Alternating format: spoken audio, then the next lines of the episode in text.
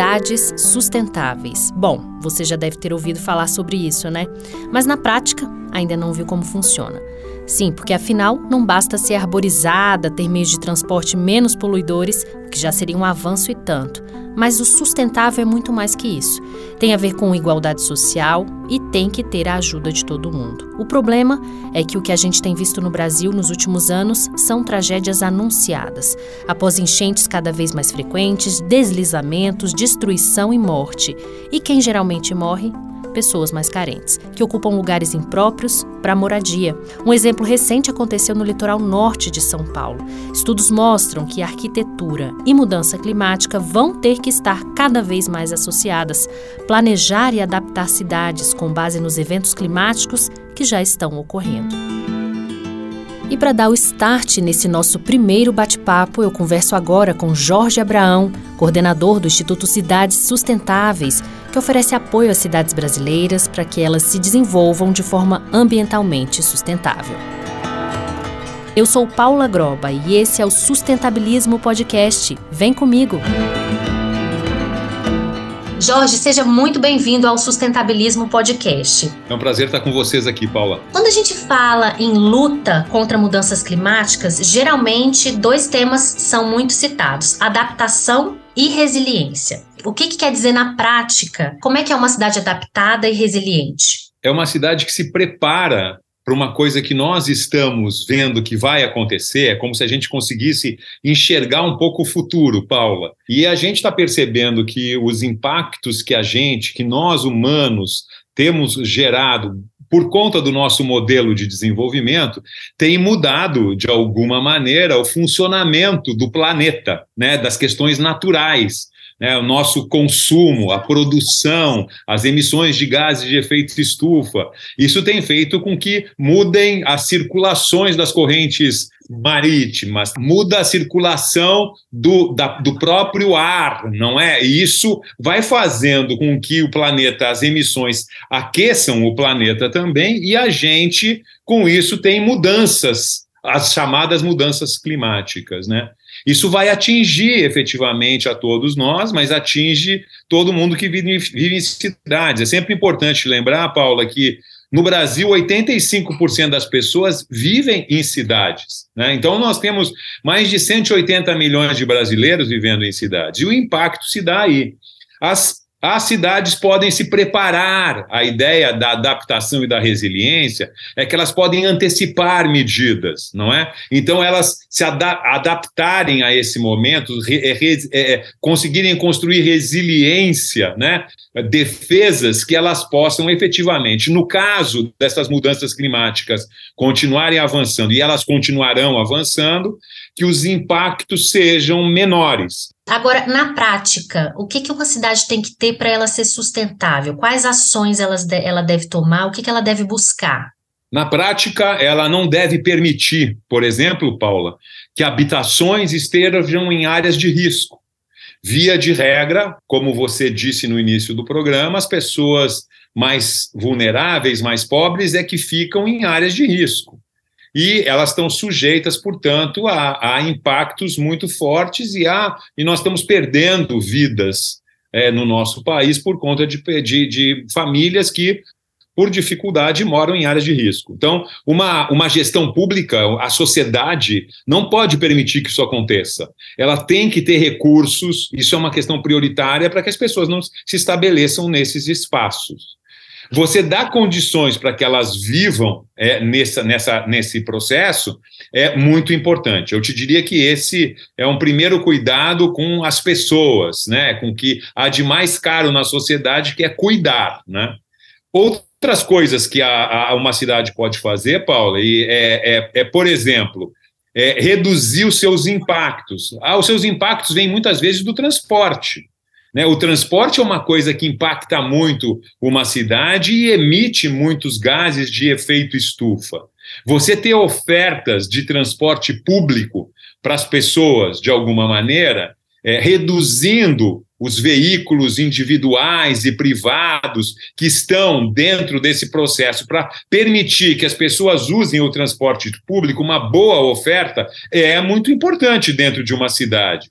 Você construir condições para que as pessoas tenham mobilidade através de ciclovias, através de calçadas bem é, cuidadas para que as pessoas não tenham obstáculos, degraus para que evitem acidentes. Você construir, muitas vezes, nas cidades médias e grandes, corredores corredores de ônibus, para que haja um fluxo melhor das, do, do, do transporte, as pessoas levem menos tempo, isso é muito importante. E eu só finalizaria a questão do transporte dizendo que frotas movidas a, a combustíveis que não sejam os combustíveis fósseis, né? a, a biodiesel, a etanol, essas frotas que não poluam, é um processo também super importante importante dentro do que a gente vive nas cidades. E, por fim, incentivar o uso do transporte público.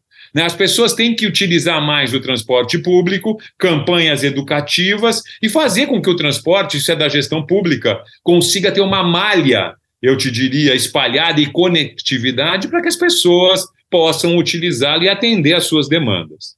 O que a gente vê, Jorge, geralmente é que as cidades têm planos, às vezes ambientalmente sustentáveis, mas não aplicam. Na sua avaliação, por que, que o Brasil hoje, grande parte das cidades ainda não tem consciência e não aplica práticas para evitar esse tipo de desastre? Falta dinheiro, falta a parceria público-privada. Na sua avaliação, o que, que falta para efetivamente, na prática, isso acontecer? Falta consciência, Paula. Eu acho que a, a maioria das cidades, os gestores eles acabam avançando muito no que é emergencial, no que é urgência, e sempre há urgências dentro de uma cidade, nós temos que reconhecer. Mas cabe ao gestor público ter uma visão, muitas vezes, mais ampla dos, das suas questões e uma visão de futuro não é? E essa visão de futuro é difícil de ser construída muitas vezes, dado que as pessoas estão querendo resolver o problema do, ah, do, do, do, telhado do hospital, do problema da escola, do, do, do, do pavimento que está com buracos, não é? Coisas que a sociedade demanda, evidentemente. Eu não estou desmerecendo essas questões, mas o que eu quero dizer é que quem está numa gestão, ele tem que ter uma, uma visão é, do sistema como um todo, estruturante, pensando o que, que pode estar acontecendo, que problemas nós temos no futuro e como é que nós antecipamos. Então, essa consciência que eu acho que está faltando. Nós acabamos ficando numa visão de curto prazo e não olhamos o médio e longo prazo e o que pode acontecer, os impactos que isso gera. Pois é, a gente vê, por exemplo, em Brasília, né, tem agora a lei dos, das sacolas plásticas.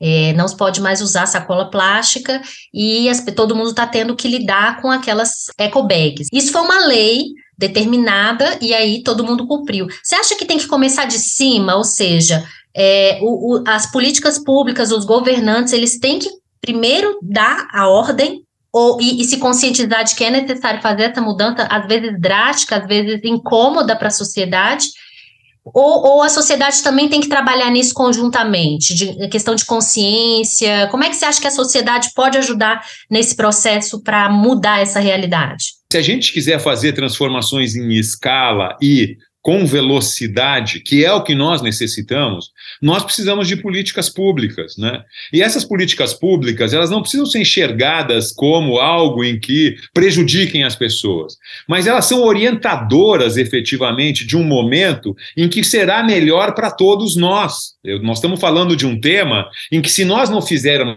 nada, cada vez mais haverá impactos que tocarão profundamente na nossa vida. Como você disse, nós acabamos de ter um exemplo é, dramático no país em relação a essas chuvas que ocorreram no litoral norte de São Paulo. Mas elas já vinham ocorrendo antes em Petrópolis, elas já vinham ocorrendo antes em Minas, elas já vinham. Isso é uma coisa que cada vez mais tá, os eventos extremos estão aumentando.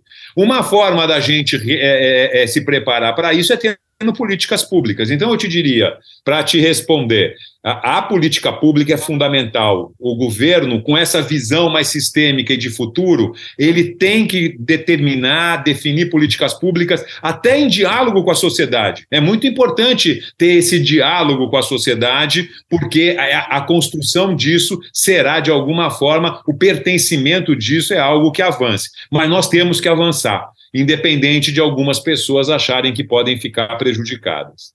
O Instituto Cidades Sustentáveis oferece uma série de dados muito interessantes. Um deles é um ranking sobre a desigualdade social no, no Brasil de cidades e, e também um ranking de cidades que estão mais na, à frente da sustentabilidade. Queria que você comentasse um pouco esses dois parâmetros que vocês observam ao longo do tempo, né, de trabalho de vocês, me falando um pouquinho sobre as cidades que hoje estão lá na frente da sustentabilidade, dá exemplos aí de cidades, algumas são de São Paulo até, por que que elas hoje têm esse ranking mais é, acima das outras, o que que destaca-se nelas, e também falando sobre a desigualdade, né? Como a desigualdade, a gente falando em mudanças climáticas e tem a justiça climática, ou seja, quem mais sofre com as mudanças climáticas são geralmente as pessoas mais carentes, que têm menos recursos, moram em, em áreas muito ruins, mal planejadas e acabam sofrendo o desastre na pele.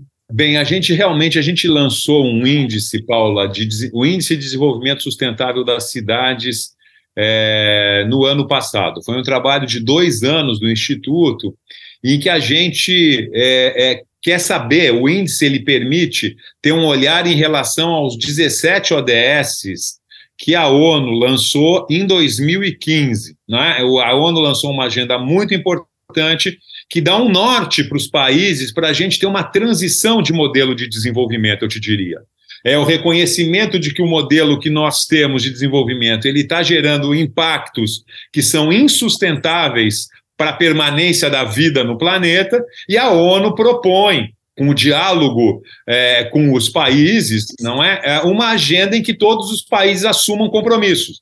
E esses compromissos são os 17 Objetivos do Desenvolvimento Sustentável para você ter uma ideia, e para nossos ouvintes, é o primeiro objetivo, o número um, o ODS 1, como é chamado, é erradicar a pobreza até 2030. Então, esse é um objetivo que todos os países se comprometem, erradicar a pobreza até 2030. O segundo é acabar com a fome. É um outro, é um outro é objetivo que todos se comprometem. O terceiro e o quarto são saúde de qualidade e educação de qualidade para todos. O quinto é equidade de gênero. E por aí vai. Mas é uma agenda muito importante, que, com, que na verdade combina temas sociais com temas ambientais, com temas econômicos e temas de governança, de democracia, de participação. Então, ela é uma agenda bem completa. Ela é uma agenda, eu te diria, que é muito importante que os países, as cidades assumam. Dentro dessa visão, nós criamos esse índice e conseguimos, com 100 indicadores públicos, uh, a gente, divididos nesses 17 ODS, ter um, criar um ranking das cidades brasileiras, 5.570 cidades brasileiras. E esse índice ele faz com que o Brasil seja o único país do mundo a conseguir é, ter esse olhar, monitorar todas as suas cidades nos 17 ODS. Eu entendo que isso é uma riqueza para a gente, porque cada cidade, você que está nos ouvindo, pode ir lá no Índice de Desenvolvimento Sustentável das Cidades, IDSC-BR, e colocar o nome da sua cidade e ver como ela está, ou as suas vizinhas, ou a cidade onde você nasceu, como é que ela está em nível de desenvolvimento sustentável. Era um pouco essa ideia, para que as cidades consigam se enxergar nos 17 ODSs, para que as cidades consigam buscar bons exemplos ao olharem as cidades que estão já com à frente com políticas em diferentes segmentos e também para o Brasil se enxergar, porque no índice vocês podem ver tem um mapa do Brasil e todas as cidades com a sua classificação em relação ao desenvolvimento sustentável. E ali a gente percebe, Paula, que por exemplo, das 10 cidades com a pior colocação no índice, nove estão na Amazônia. Justamente esse espaço onde a gente tem, esse, tem que ter esse cuidado todo. Então, como a gente pode estar olhando para as cidades da Amazônia? A gente olha essas diferenças territoriais. Das dez cidades melhor colocadas, dez estão no estado de São Paulo. Então você vê essas desigualdades territoriais, o que serve também para políticas públicas, orientação de financiamentos, prioridades, e era um pouco essa a ideia do índice até para a gente poder cobrar né, dos nossos governantes, a gente acompanhar isso e fiscalizar, né? Por que questionar? Por que, que um estado está tendo é, essa visão e nós não? Que exemplos nós podemos pegar de certas cidades que está dando certo, que estão dando certo e que podemos aplicar na nossa? Claro que cada cidade tem a sua particularidade, mas grandes exemplos, é, é, estudo, casos específicos podem ser aplicados, não é isso, Jorge? É isso mesmo, é isso mesmo. A gente, eu acho que ele permite esse olhar, permite que as cidades se inspirem, eu diria, em outras cidades de uma forma geral. A desigualdade, né, o clima, né, tem sido temas muito importantes no governo atual, ele tem levantado esses temas como temas centrais, então eu diria que a política está muito preocupada com isso, e eu acho que as cidades, Paula, podem ser é, importantes agentes de transformação socioambiental. Né? As cidades, eu acho que têm essa capacidade porque podem estar sendo mobilizadas, as, nós vivemos em cidades, estamos mais sensíveis aos espaços que nós estamos mais próximos, não é? Então, envolver as cidades nesse processo, e é essa a ideia do Instituto, né? Estimulando para que elas avancem e gerem e promovam, eu diria, a melhor qualidade de vida efetivamente para a sociedade é fundamental. E você tocou num tema da desigualdade, que é muito caro a nós, não é? Nós fazemos uh, mapas de desigualdade das cidades para mostrar as diferenças que existem dentro de uma mesma de uma mesma cidade. Isso pode ser acessado no, no, no site do Instituto Cidades Sustentáveis, né? Mas eu, eu, eu diria assim: a desigualdade é um tema central e ele, ela foi, ela não é natural, sabe, Paulo? A gente naturaliza as desigualdades, né? Mas ela foi construída por nós, não é? Na verdade, e portanto, se isso é uma notícia ruim, tem uma notícia boa que ela pode ser solucionada por nós. Um país rico como o Brasil, não é rico em recursos naturais, é uma potência ecológica, é um país que tem, que tem muito, a gente tem muitas alternativas e oportunidades, ele não pode ser, ele é, ele é uma das dez maiores economias do mundo, mas ele é um dos dez países mais desiguais do mundo. E isso é uma vergonha para nós. E nós temos que sair dessa posição. E é possível que a gente saia. Para isso, a gente tem que ter políticas efetivamente que contemplem a redução dessas desigualdades para que as pessoas possam efetivamente ter uma vida digna. O caminho desses indicadores do estímulo das cidades é para que a gente reduza as desigualdades nas cidades, para que a gente, portanto, investir nesses lugares mais vulneráveis, dar condições de acesso a essas pessoas a serviços públicos de qualidade, contribui para a redução das desigualdades e que a gente trabalhe as desigualdades e o clima que estão totalmente ligados, como você bem disse no início do programa. E a questão dessas cidades, essas primeiras colocadas aí como mais adiantadas em termos de sustentabilidade, o que, que elas têm em comum, assim, o que, que elas que a gente pode destacar que elas estão fazendo de diferente das demais que ainda estão atrás delas?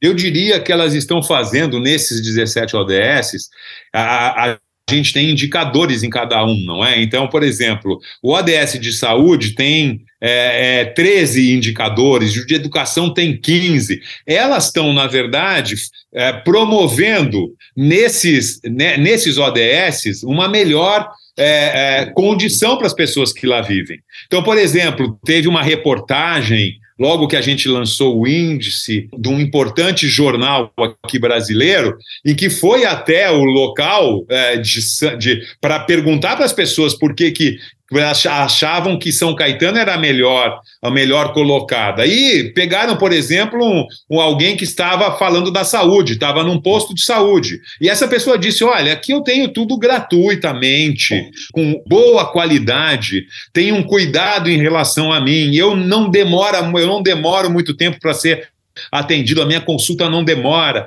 Então você vai percebendo, ah, em relação à, à educação, as crianças têm acesso, não tem fila de creche, tem uma boa qualidade. Então você vai percebendo que é uma combinação de fatores e essa questão da qualidade de vida das pessoas é, acaba se refletindo nesses índices. Né? Na pior cidade colocada, não tem luz para 30% da população, mais de 50% não tem saneamento. Então você vai percebendo a água, é, não 30% não tem acesso. Então o índice, na verdade, ele traz um pouco do que é essa realidade das cidades, daí a importância para que a sociedade enxergue onde ela está vivendo, onde estão os problemas e os gestores públicos possam definir prioridades e investimentos do seu orçamento. É um pouco essa a ideia do índice. Jorge, sobre essa questão da desigualdade, a gente estava é, analisando cidades em que há uma desigualdade social muito escancarada na mesma cidade. Conta um pouquinho para a gente de algum exemplo que você possa destacar. Aí eu destaco um exemplo do mapa da desigualdade que a gente faz em São Paulo, por exemplo. Uh, Paula, uh, a gente já faz esse mapa há mais de 10 anos. Um, um, eu acho que para os nossos ouvintes, um, um, exemplo interessante é o seguinte: a gente pega o, o melhor distrito da cidade, a gente tem os indicadores de todos os distritos, mas a gente, nesse mapa, a gente mostra qual é o que está com a melhor condição e qual que tem a pior condição, para justamente ver essa, os extremos, o extremo dessa desigualdade. A gente tem um indicador chamado idade média ao morrer é a idade média que as pessoas morrem num distrito. Pois num distrito rico da cidade de São Paulo, chamado Jardim Paulista, as pessoas, a idade média ao morrer é de 80 anos. Num distrito mais pobre da cidade, por exemplo, chamado Iguatemi, na nossa última pesquisa lançada agora, no final do ano, mostrou isso. Em Iguatemi, a idade média ao morrer é de 59 anos. É, é uma diferença de 21 anos entre esses dois distritos. E isso acontece porque em Iguatemi, essa desigualdade, em Iguatemi, a saúde tem uma, uma pior qualidade a educação, os homicídios de jovens é, são muito altos, a, a, mortalidade infantil ela é alta. Então você tem uma combinação de fatores que faz com que a idade média ao morrer das pessoas lá em Guatemi seja muito baixa. E, e isso é como se, Paula, a gente é, transitasse do Jardim Paulista e Guatemi, ah, e a cada quilômetro que a gente avançasse, a diferença é um, aproximadamente 21 quilômetros, a gente perdesse um ano de vida. E é inconcebível isso numa cidade é, é, como São Paulo. Como é inconcebível que o nosso país tenha esse grau de desigualdades que a gente teve e observou, né? Em problemas como a gente tem vivido. A gente viveu essas desigualdades na pandemia. A gente percebeu que dentro da cidade, a gente fez estudos, Paula, que as, houve mais mortes, na verdade, nos distritos mais periféricos. E isso aconteceu por causa dessa desigualdade. No clima, agora, nós vemos a mesma coisa. Se a gente tem problemas de clima, de inundações ou de secas em outros estados, quem vai pagar mais por isso são as pessoas mais pobres. Portanto, é prioridade nossa reduzir essas desigualdades e dar condição de vida para essas pessoas. O Brasil tem condições de fazer isso e nós devemos buscar isso com toda a força que pudermos. Quem está ouvindo a gente, nossos ouvintes, estão é, vendo esse discurso, esse debate, a gente falando sobre desigualdade, sobre o poder público. Como é que a gente, sociedade, pode ajudar a cobrar e também como fazer para participar disso e aumentar essa força pela sustentabilidade e pelo fim da desigualdade social? Acho muito importante isso, Paula. O nosso instituto ele atua, na verdade, em três vertentes: redução das desigualdades, enfrentamento da mudança climática nas cidades e o aprimoramento da democracia, sabe? E o aprimoramento da democracia tem a ver com participação e tem a ver com transparência. E a gente tem que estimular as formas de participação. Nós fizemos uma pesquisa junto com o IPEC, agora em janeiro aqui, Paula, em que a gente fez a seguinte pergunta, assim, é, quantos de vocês se recordam em quem em, em quem vocês votaram para vereador há dois anos atrás? Isso é uma pergunta até que os nossos ouvintes, ouvintes podem fazer para si mesmos, né? Você lembra em quem você votou para vereador? Pois, Paula, 70% das pessoas, 7 em cada 10, disseram que não lembram. Mas eu queria combinar esse dado com uma outra pergunta que nós fizemos. Nós fizemos a seguinte pergunta: você tem desejo de participar de alguma maneira da, das discussões e da construção de políticas e opinar? Pois outros 72% disseram que não têm desejo de participar. É um desafio nosso na sociedade fazer com que as pessoas participem, que a gente busque espaços de participação. As prefeituras devem abrir espaços de participação, mas existem espaços de participação nos bairros, né, nas associações. Eu diria que é fundamental que as pessoas, de alguma maneira, achem seus espaços e pressionem as prefeituras também para que elas constituam espaços de participação. Nós, aqui em São Paulo, temos estimulado é, é, é, é os conselhos participativos municipais, que são representantes da sociedade que dialogam com cada distrito, aqui no caso, subprefeituras. E podem ter isso nos bairros das cidades também. A participação da sociedade é fundamental. Eu diria que isso é condicionante, Paula. Nós só vamos conseguir um sistema que esteja estruturado, que a gente consiga efetivamente ter permanência nas transformações, porque podemos fazer uma bonita transformação num ponto, mas se não houver a, sociedade cuidando, a sociedade participando, dali ali na frente nós podemos ter retrocessos como aconteceu no Brasil recentemente. Então, é a participação da sociedade, é a permanência dessa participação, a qualidade dessa participação que pode fazer com que a gente avance. Então, o estímulo é para para que os cidadãos, de alguma maneira, evidentemente estejam atentos e participem, né? Nós não somos nada individualmente. Nós podemos até levar uma vida nossa individualmente, não é? Muitos levam, né? Mas o grande desafio que a gente tem como, como sociedade é como é que a gente consegue trabalhar em grupo, coletivamente. Foi isso que nos fez, de alguma maneira, nos tornou é, o topo da cadeia alimentar num período muito pequeno da história, na verdade, do planeta. Não é? E, é, e, é, e, foi, e foi estarmos juntos que, perma, que, que fez com que a gente conseguisse avançar em grupos. Nós não podemos agora, num momento como a gente vive no, no Brasil, voltarmos para o individual somente, satisfeitos com o que a gente faz, com o nosso consumo. Nós temos que efetivamente estar dialogando com a sociedade. E a participação coletiva, eu diria que é fundamental. Isso me fez lembrar, Jorge, da participação coletiva das pessoas, os moradores lá do litoral norte, que agora, no momento de tragédia, se juntam e ajudam as pessoas mais carentes mas que a gente, a partir de agora, a gente reflita de que a gente precisa se juntar para antes de algo assim acontecer, para a gente evitar que a gente se junte apenas em momentos de compartilhar um choro, né, um, por um desastre tão terrível, que a gente se una antes disso acontecer para não existir nenhum tipo de tragédia, principalmente com as pessoas que mais necessitam de ajuda. Olha, Jorge, eu agradeço muito a sua participação, foi ótimo o nosso bate-papo. Espero recebê-lo mais vezes aqui no podcast Sustentabilismo. Obrigado, Paula. Foi um prazer estar com vocês aí. Um abraço a você e a todos as ouvintes e ouvintes do, do podcast. Este foi o Sustentabilismo, podcast da Rádio Senado, disponível também nas principais plataformas de áudio do país, além do nosso site www.senado.leg barra rádio barra podcasts. Comigo na equipe do Sustentabilismo estão Ângelo Magalhães e André Menezes. Eu sou Paula Groba e fico por aqui. Até o próximo episódio.